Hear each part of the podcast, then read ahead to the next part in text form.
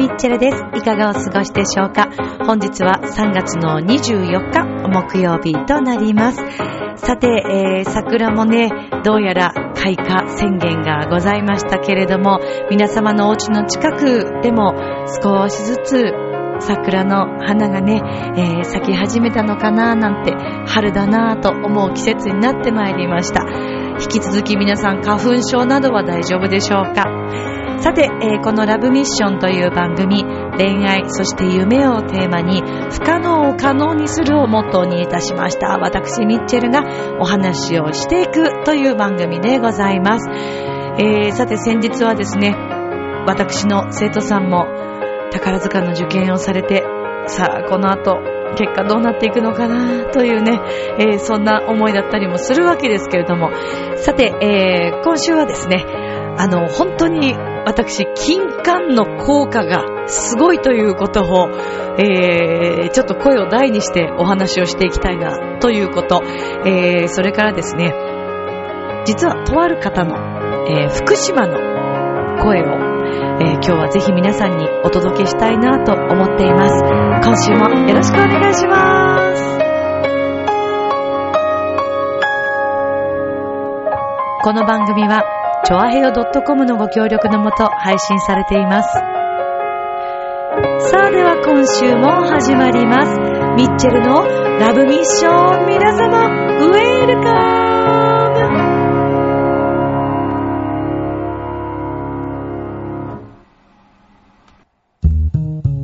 ムねえ、楽しんでる？もしかして諦めたりしてない？チョアヘオ .com を聞いているそこのあなた、ミッチェルと一緒にラブミッション。皆様、改めまして、こんばんは、ミッチェルです。いかがお過ごしでしょうか。さて、えー、本日は3月の24日、木曜日となりますね。まあ、今月は、ね、えー、木曜日5回ありますから、今月はいっぱいミッチェルに会える、声が聞こえるということで、嬉しく思っていただけたら、私も幸いでございます。そうなんだよ。今月はね、5回ありますね。はい。さあ、えー、ね、先日、桜開花宣言がございまして、えー、これからね、少しずつまた暖かくなってくるのかなと思いきや、昨日まではね、暖かくて、えー、まあちょっと今日収録しているのが、えっ、ー、と、火曜日なんですけれども、どうやらなんか、ね、また寒くなるという話もありましたが、ねえ、なんだか気温の差が激しいですよね。皆さん風邪なの大丈夫でしょうか？結構ね、私の周りでも風邪をひいてしまったとか、生徒さんでもね、インフルエンザとか、風邪をひいてしまってお休みされている方もいらっしゃったりするんですけどもね。まあ、あと引き続き花粉ね、こちらにも結構皆さんやられてるみたいですね。でね、私、声を大にして申し上げたいんですけども、まあ、このラブミッション収録の声をですね、毎週聞いていただいている皆さんにも少しずつ私の声の変化に気づいてくださっているのではないかと思うんですが、ようやく、ようやく、戻ってきました。声が。まだそれでもちょっとね、ボヘミアン的な、え、モンタさんみたいなね。ねえ、まだちょっとね、ハスキーボイスが抜けないところもなくもないんですが、まあでも以前よりはだいぶ落ち着きましたね。もうすべてこれはですね、金管様々でございます。金管塗って、なねになにみたいな CM もありますけど、金管っていろんな効果があるみたいですね。で、あの、私、本当にね、先日あの、銀座のですね、えっ、ー、と、あれは新橋に近い方ですかね。まあ、銀座のすぐ近くのですね、えー、とあるところのお店の中にですね、まあ、居酒屋さんなんですけど、私はその居酒屋さんに行ったわけではなくって、あの、1階にはドレス屋さんとかいろんな洋服屋さんがこうバーって並んでるとこなんですね。で、そこの地下に小さな飲み屋さんがいっぱいバーってこう並んでいて、で、まあ、たまたまちょっとその近くに私用事があって行って、で、あ、そうだ、お手洗いにちょっと行きたいなと、化粧直しもしたいなと思って、で、その道をたまたま通って、あの、地下に降りたんですよね。で、めったに通らないんですけど、ちょうど、あのーあ、金柑欲しいなってちょっと考えていて、で、母親ともちょっと電話してて、金柑ってなかなかでも売ってないねっていう話をもうね、今のこの時期だとね、なかなかないねっていう話をしていたんですよ。で、まあそうだよな、もう時期的にもなくなってきちゃったのかな、なんて思っていたところ、えー、その話したすぐ後にですね、その飲み屋さん街のところに、外にね、野菜がいろいろ売ってたわけですよ。で、金柑がどっさり入った袋、一袋何個かな？あれ20個、もうちょっと入ってるかな ?20 個ちょっとぐらいですかね。25個は入ってないと思いますけど、20個ぐらい。うん。よりもうちょっと多いと思います。それがね、一袋100円で売ってたんです。で、なんかすんごくいっぱい売ってるんですよ。それがバーっと置いてあって。え、え？え？と思って、私今金柑の話してたよね。うん、これ金柑かなーなんてちょっとね、こうもう自分の目を疑うように、自分のあの認識を疑うようにですね、あの、お店のね、マスターさんにすいません、これって金柑ですか？って聞いたら、そうだよ、金柑だよって言われて、で、甘いって書いてあるんですよ。あの、普通に紙に、多分手書きですね。あの、付箋紙みたいなのにですね、甘い100って書いてあるんです。で、これ100円ですか？って言ったら、そうだよって。ね、お店の方はね、あのもう居酒屋さんなんでお料理始めてましたから、あ、じゃあちょっとね、邪魔しちゃ悪いなと思いながら、よし、じゃあとりあえず3袋買おうと思って3袋買ったわけですよ。で、あの、お家帰って食べてみたところ、本当に甘いだったし、いや、これ100円で、だったら買いでしょうと思って、あの、実はちょっと私、職場の銀座で別のところで職場の近くで、えー、物産展みたいなところがあって、で、そこで金柑が売ってて、えー、それはね、一パックやっぱ300円ぐらいしたんですね。で、それももちろん美味しかったし、あの、どこさんみたいな、ちゃんとあの、それも書いてあったから、あのー、あ、これいい金柑なんだなと思って、その、とりあえず、ちょっと、もったいないかなと思ったけど、あ、もしかしたら効くかもなと思って買ったのが最初なんですけど、で、それをパックで300円で買ってって、で、それでも多分30個ぐらいだと思うんですよ、そのパックが。だけど、ね、その居酒屋さんで売ってた金柑、一袋100円でしょ？あ、これは買いだなと思って、本当にね、3袋買ってきて、あ、うわ、まだ売ってたなと思って、それで、2日後ぐらいにもう一回行ってみたんですよね。そしたらね、まだ売ってたんですよ。だから、あるだけ 全部購入してしまいましたすいませんね、本当に。びっくりしたでしょうね。どんだけ金柑好きな人なんだろうと思われたかもしれませんけど、でもね、この金柑の効果がすごくてですね。で、あの、この間もお話ししましたけども、まあ、あの、以前にね、一回金柑を食べて、あ、ちょっと喉の、あの、結節の調子良くなったなと思ったような気がしたことをふと思い出して、で、まあ、金柑をこの間最初買ったんですけど、で、本当に食べた次の日に、あれ？なんか今日ちょっと声の調子いいけど、なんでだろうなーってちょっと思ってたんですよね。で、まあまさかと思ってましたけど、毎日毎日何個かずつこう食べていたら、なんか調子いいなと思って。で、えー、携帯で、えー、声楽家あるあるというね、あの、サイトをちょっと見つけまして、それを書いてる方を見つけて、で、あの、例えば、あの、これが何にいいとか、えー、歌う前にこれを食べればいいとか、あの、そういったエピソード的なあるあるのね、声楽家あるあるのお話が書いてあったんですけど、で、そこに、金柑を1日5個だったかな？食べると結節に効くということが書いてあったんです。で、あ、やっぱりそうやって検証してあるあるとしてもあるんだと思って、あ、じゃあこれは間違いなく、もうドンピシャで結節って書いてあったんで、うん。で、やっぱり冬の時期、えー、まあね、ビタミン C ももちろんありますし、えー、かなりね、あの、先週もいろいろお話ししたと思うんですけど、これはやっぱりいいなと思って、で、今週も一週間毎日金柑を食べたんですね。そしたらね、みるみる結構調子が良くなってきましてね、金柑はすごい。まあ、ただ、本当に思うのはやっぱり自然の力ってすごいということですね。自然の食べ物。ねえ、あの、本当今回はま薬とか、えー、漢方とか、もういろいろ試して試して、試しまくったんですけども、あと、オステオパシーというね、えー、それも試しましたし、いろいろやってみたんですけど、まあなかなかうまくいかず、金管に落ち着きました。このままちょっとね、毎日食べ続けて、あるだけ食べ続けて、最悪なくなったらお取り寄せをしようかなと思ってますけども、まあ、金管様々で、えー、だいぶ、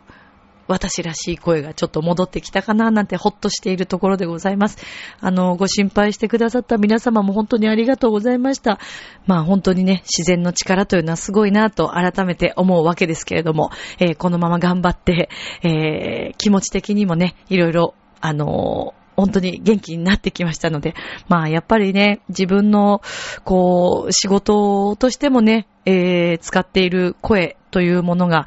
まあ本当もう約1年近く経つんですね。この、私結節を作ってしまってから。で、まあ、いつもすぐに効くはずの薬も効かず、えー、もう何回も何回も専門医のところにもね、えー、駆けつけて、えー、お医者様にもお世話になって、えそしてもう知り合いの、あの、いろんな方にですね、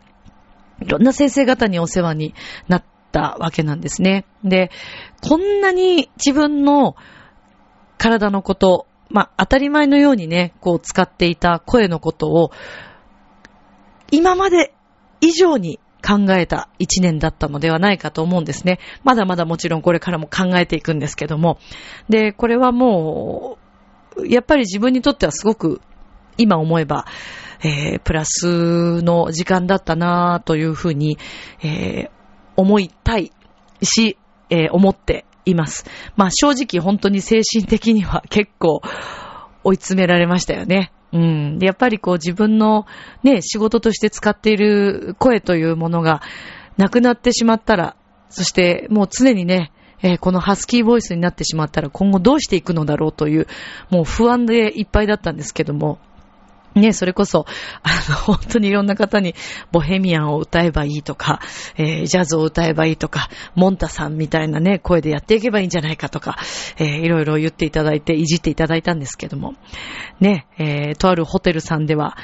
ね、えー、司会の仕事をするときに、おい、しゃがれと呼ばれてみたりとか、まあ、いじっていただけたことに私はとても嬉しいんですけど、可愛がっていただいてね。ただ、まあ、やっぱり本当に私もそうやって言われてニコニコしつつも心の中では、結構、うん、どうしようという気持ちでいっぱいではありました。でも、あの、改めてね、やっぱりこれは本当にリスナーの皆さんもそうだと思うんですけど、当たり前のようにこう使っている自分の、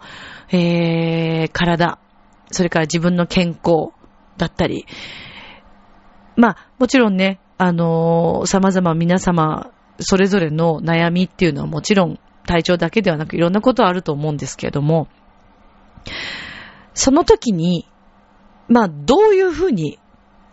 その病気だったり、えー、精神面だったりっていうところと向き合っていくのかということの大切さをですね、えー、この一年間また改めて学んだような気がします。まあ私にとってはその声というものがもう本当に命の次に大切な、えー、ものなんですけども、当たり前のようにこう使っている声だったので、なんとなくどっかで当たり前にこう思いすぎてしまいまして、まあ、邪気にしたわけではもちろんないですけども、感謝の気持ちを自分の声に持つということも、えー、忘れてしまったり。で、まあ、今回ね、ここまでこう長引いたのは、まあ、今回は初めてですけど、ここまで長引いたのは。でも以前一回、あの、やっぱり声の調子が良くなかった時期があった時に、その時にもですね、完全にこう自分の声を、喉を、守ってあげたり、何かいいことをしてあげるということよりも、もう精神的にも、喉とか声に対してものすごくこう批判的なマイナスな気持ちの方が結構大きい時があって、で、まあそう思えば思うほどどんどんどんどんこう、ループにはまっていくんですよね、精神的にも。で、やっぱり自分自身を責めていくので、自分のね、体調管理ができてなかったんだなとか、えー、なんでもっと早く処理をしなかったのだろうかとか、まあやっぱりどうしてもね、それはタイミング的に、あの、お仕事をね、すべてこう休んで、えー、やるということがとてもやっぱり難しい職種でもあったので、ね、本番穴開けるわけにもいきませんし、だからなんとかできる範囲でと思って無理をしてしまったんですけれども、まあ結果それが自分を責め、えー、そしていろんな方にご迷惑をかけるという結果にもなってしまって、ご心配もおかけしてしまって、えー、なので思い切って、お休みしたりとか、思い切って自分にもっともっと優しくしてあげたり、えー、自分に感謝するというのもとても大切なんだなということを、えー、改めて一年間また学びました。で、またこういうのことをいろいろ考えたおかげで、えー、今後、あの自分のね、生徒さんたちにも、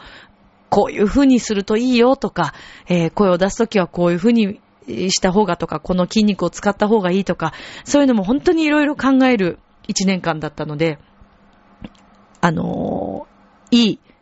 一年間になったと思います。でも本当にあの皆さんありがとうございました。あの今後もね、えー、またさらにあのもっともっと自分の元の声に戻れるように少しずつね、えー、精進していきたいなと、はい、思っております。さあ、えー、そして冒頭でもちょっとお話ししたんですけどもですね、えー、まあ、あの震災から5年、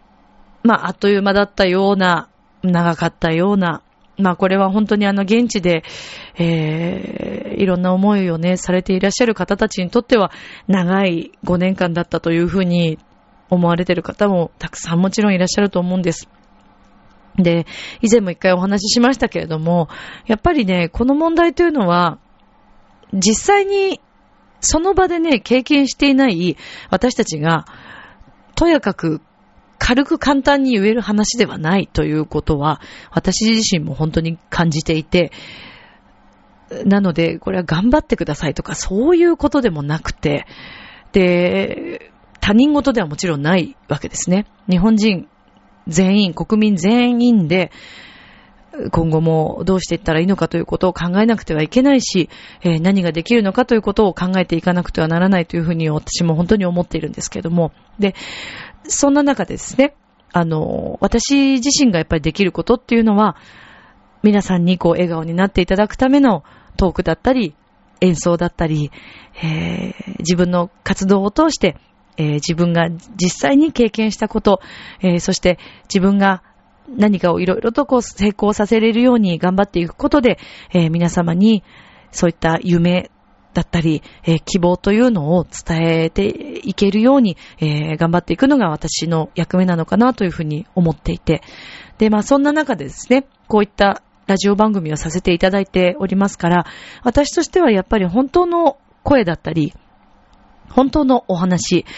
えー、また現地の人が伝えたいことというのをラジオでお伝えしていけたらいいんじゃないかなというふうに、えー、思っていました。で、そんな時にですね、えー、私のですね、まあ、あの、以前お仕事で、えー、ご一緒させていただいて、えー、お世話になった方なんですけれども、まあ、ちょっとあの、詳しいことは、えー、内緒ということで、えー、詳しいことは内緒って言ったらあれなんですけど、あのー、ね、どういった方というのは、ちょっとお伝えは、あの、しないでまあ、あの、それは伝えないでくださいということだったんですけども、えー、送ってくださったこのコメントを、えー、私、ちょっと拝見したときにですね、これはもうぜひ、あの、たくさんの皆さんに、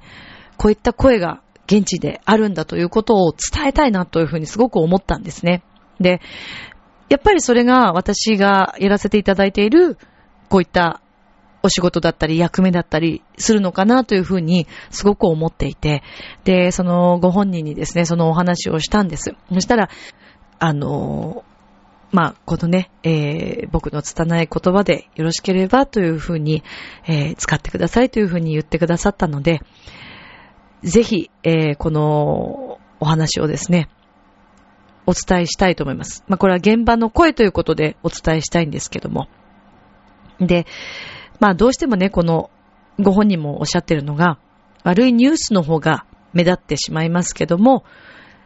作業員も含め、えー、頑張ってる人の方が多いということで、えー、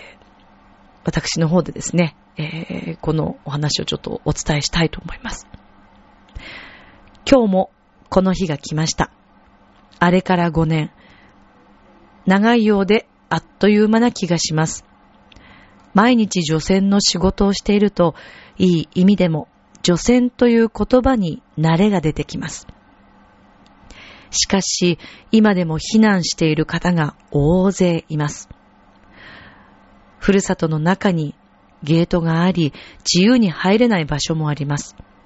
そのような光景を見ると、早く除染を終わらせなければいけないと改めて実感します。チェルノブイリは隔離し街を捨てましたが、福島は諦めません。そのために私を含め多くの人間が汗をかいています。私も微力ながら諦めずに頑張ります。温かく福島を見守っていただけると嬉しいです。というね、えー、メッセージをいただきました。まあ、このメッセージはですね、3月の11日に、えー、ご本人から届いたものなんですけれども、まあ、ぜひそのことをね、えー、皆さんに知ってほしいということで、あのー、送られてきました。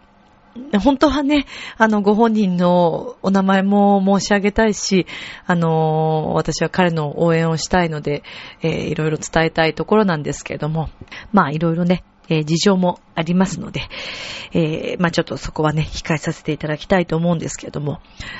まあ、以前にですね、えー、お話、ラブミッションの中でもさせていただいたと思うんですけれども、まあ、あの、私、大学時代の同級生がですね、福島県、えー、浪江の方でですね、えー、高校の、あの、先生を、えー、していました。で、まあ、あの、合唱部の顧問もされていて、えー、私はあの、レッスンでですね、あの、2回だったかな。うん、あの、お伺いして、で、あの、指導の方にも行かせていただきました。で、まあそこでもですね、まあ現地の声というふうに、いろいろとちょっとお話を聞いたんですけれども、やっぱりその時にも彼が言っていたのは、実際にこうニュースになることだったり、まあそのなんか、えー、そのとある高校のですね、お話を全部こうニュース番組の、まああの一つのコーナーとしてまあ作ってもらった時も、なんかこう話がデフォルメじゃないですけども、ちょっと、なんていうんですかね、うーん、まあ作られると言ったらまああれなんですけども、まあやっぱりどうしてもね、えー、ストーリーじゃないですけども、まあドラマじゃないんですけども、本当の話なんですけども、まあ何かまたちょっと違った風にね、感動ストーリーみたいにどうしても作り上げられてしまうところがあるということを、とてもあのショックを受けていて、本当の本当の、すべて本当の話ではない、えー、形でこう流れてしまったということをとっても残念がっていたんですよね。で、まあ彼にもあの私がこのラジオをやっているということを話したときに、ぜひその本当のね、えー、話をクリちゃんにはしてほしいなというふうに、まあ、言われました。で、私はやっぱりそれを自分もやっていきたいと思ってますし、そのためにこういう、えー、存在というか、あの、立場に立たせていただいて、お仕事もそうですけれども、自分自身の役目なのではないかなというふうにすごく思っているんですね。で、あの、本当に全国の皆さん、えー、たくさん福島県の皆さんに、えー、そして、えー、この震災でね、大変な思いされた皆さんのことを応援してくださっている方がたくさんいらっしゃると思うんですけども、ぜひ言葉にもですね、えー、出して、えー、そしてこういった現実の声があるんだということを、あの、私たちの一人一人の力で広めていけたらいいんじゃないかなと思います。それがまた皆さんへの、頑張ってくださっている皆さんへの応援になるし、えー、励みになると思うんですよね。もしかしてね、たくさんの皆さん、何もできてないなと思っていらっしゃる方も多いと思います。私もそんな中の一人です。だけれども、ぜひね、このラブミッションのリスナーの皆さんには、そういった気持ち、えー、愛を持った気持ちでですね、えー、応援してあげたり、えー、頑張ってほしいなというふうに波動を送ってあげるだけでも、それだけでもかなり応援になってると思います。ぜひね、そういった形で、えこれからも、私たちいい波動を、プラスの波動を送っていきましょうね。そして、えー、また、皆さんが本当に心から笑顔になれる日を私たちは見守っていきたいと思います。そして、えー、できることをみんなでそれぞれやっていきましょうね。本当にあの現地の皆さん、応援してますから、ミッチェルも応援してます。あ、そっちにやっぱり行きたいんだよね、本当にね。うん、ぜひ伺いたいなというふうにも思ってます。ミッチェル鬼と一緒にね、行きたいんだけどね。ねどうしよう。じゃあまだ帰れって言われるかもしれませんね。お前誰だっていうね。ねえ、もう本当に。これが無名の辛いところなんですけどもね。まあでも、応援に行けたらいいなと思ってます。今宵も、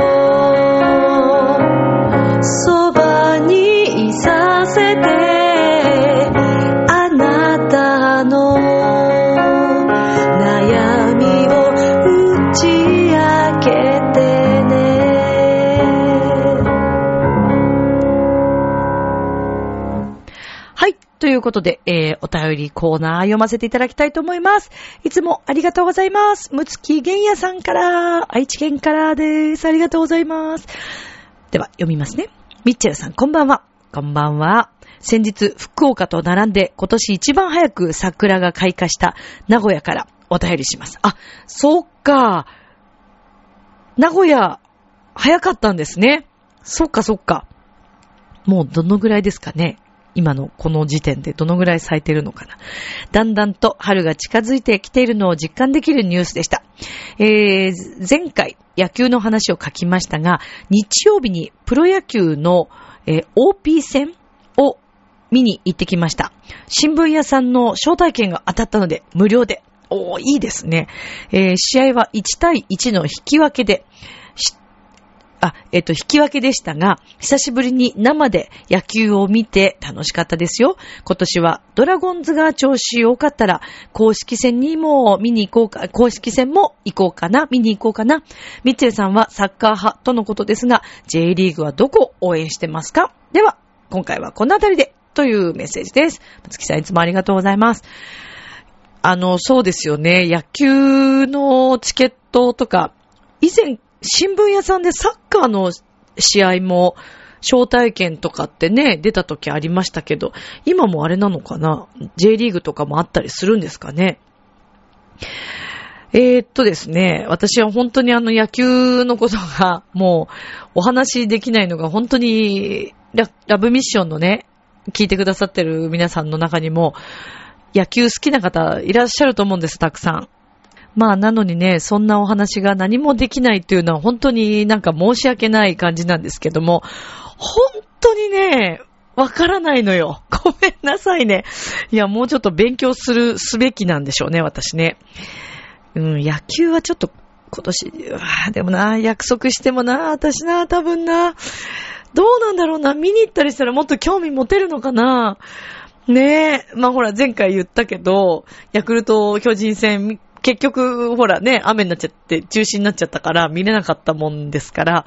そうなるとね、だから見たらまた変わるのかもしれないですけどね。うーん、そうかそうか、公式戦。まあ、J リーグ、そうですね。J リーグはですね、まあ、あの、私、も再三言ってますけど、以前は、あの、ゴン中山さんがね、えー、昔 J リーグでですね、あのー、なんと言っても、ね、もうジュビロ岩田ですよ。はい。もう、ジュビログッズも持ってるぐらい、まあ中山さんが好きだったものですから、もうずっと応援していたんですけども、うーんとですね、最近、ゴン中山さん復帰されましたね。おめでたいですね。ほんとなんか喋り方がだんだんちょっと、ゴンちゃんのモノマネみたいになってきてね。そんな感じなんですけどね。でですね、えー、なので、復帰されましたから、まあ、やっぱり私としてはですね、今後もゴン中山さんを応援していきたい、応援だって、応援していきたいわけですよ。まあ、私なんでこんなに中山さん、中山さんって、まあ、あの、もちろんタイプなんですけども、まあ、それだけではなくてですね、まあ、あの、もちろん他の選手の方たちのあの、試合ももちろん拝見しますし、えー、海外リーグのですね、あの、試合も見てた時はありますけれども、やっぱりね、中山さんの、投資はほんと素晴らしいと私は思いますね。まあ、あの、日本人の選手は、やっぱりこう、どちらかというと結構綺麗に、えー、試合をしているプレーがね、とても綺麗だと思うんです。あの、こう、荒っぽくないというか、なんか綺麗な感じが最近は特にするんですけども、中山さんが汚いってことじゃないですよ。あのね、あれだけフォワードとして、もう真っ向から点を取りに行こうとする、あの投資がね、ガッツが素晴らしいんですよ。そして、えー、ファンの皆さんに対してのこの見せる力。ね。えー、パフォーマンスとしてというか、もうなんとかしてこう点を取取りに行くんだっていう、その気持ち、気迫がね、かなり伝わってくる試合なんですね。もう私はゴンさんの話にするともう本当に熱くなっちゃうんで、本当申し訳ないんですけど。で、ちなみにですね、えー、今、ゴン中山選手、えー、っとですね、沼津の、えー、っと、チームなんですけれども、えー、っとね、アスルクラロ沼津。アスルクラロ沼津という、はい、ところにいらっしゃるようですね。で、あの、こちらのチームなんですけれども、え、っと、J リーグではなく JFL というね、はい、あの、リーグになりまして。で、どうやらあの、ちょっとニュースでも拝見したんですけれども、やっぱりあの、こちらのですね、えー、チームに入られて、もうゴンちゃん効果もありまして、大入りとなったそうです、試合。これ昨年の話なんですけどもね。で、えー、っと、試合前に場内アナウンスとともにそのね、入場するとチームの力にどれだけなるかわかりませんが、僕自身チームに刺激を入れたいし、皆さんからも刺激を受けたいと思いますっていうふうに力強く宣言されたそうです。で、スタンドからはですね、えー、中山コールが起こったということで、うわぁ、もう見に行きたい行きたいもうぜひ見に行きたい行きたいですね。うん。で、えー、中山選手はですね、どうやら、まあその12月の時には、えー、メンバーに入らずですね、あの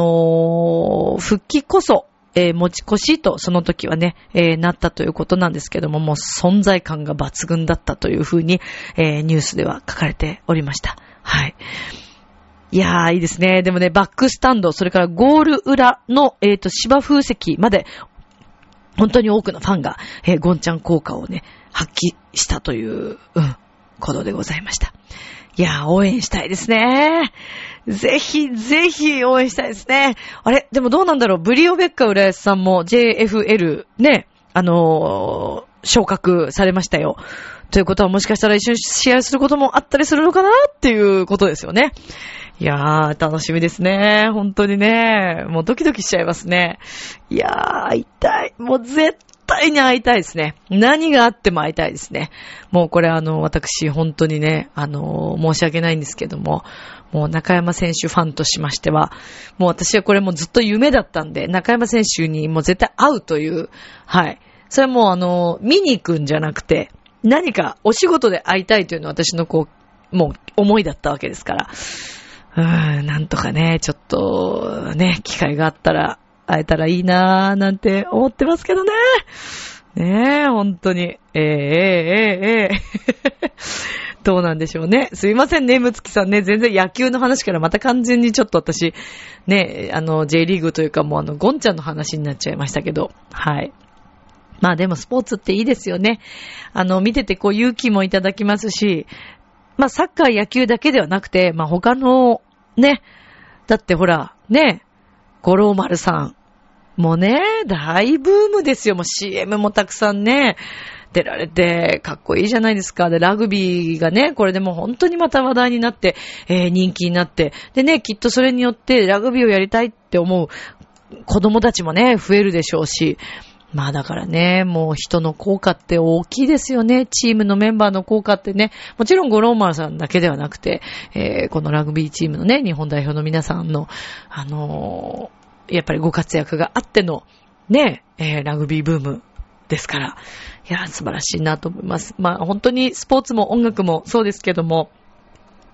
まあ、一生懸命ひたむきに、あの、真剣に取り組んでらっしゃるその姿っていうのは、えー、どのジャンルも本当にかっこいいなって思いますよね。憧れますよね。で、自分もそんな、ね、夢を与えられる存在になりたいななんて、えー、思いますよね。将来、お子さんたちがね、学校公演とか行って見ていただいて、あ、自分も音楽をやりたいなとか、将来、ね、えー、ああいう舞台に立って、えー、演奏してみたいなとか、歌いたいなって思ってくれたら、もう本望でございます。とにかく音楽を好きになってほしいという、その思いで、えー、私たちもね、学校、公演、小学校、中学校とやらせていただいておりますので、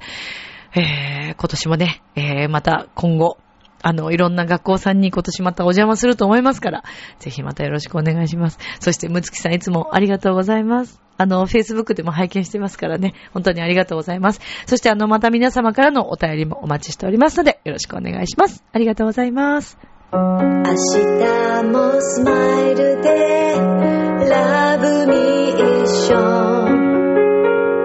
今日もあり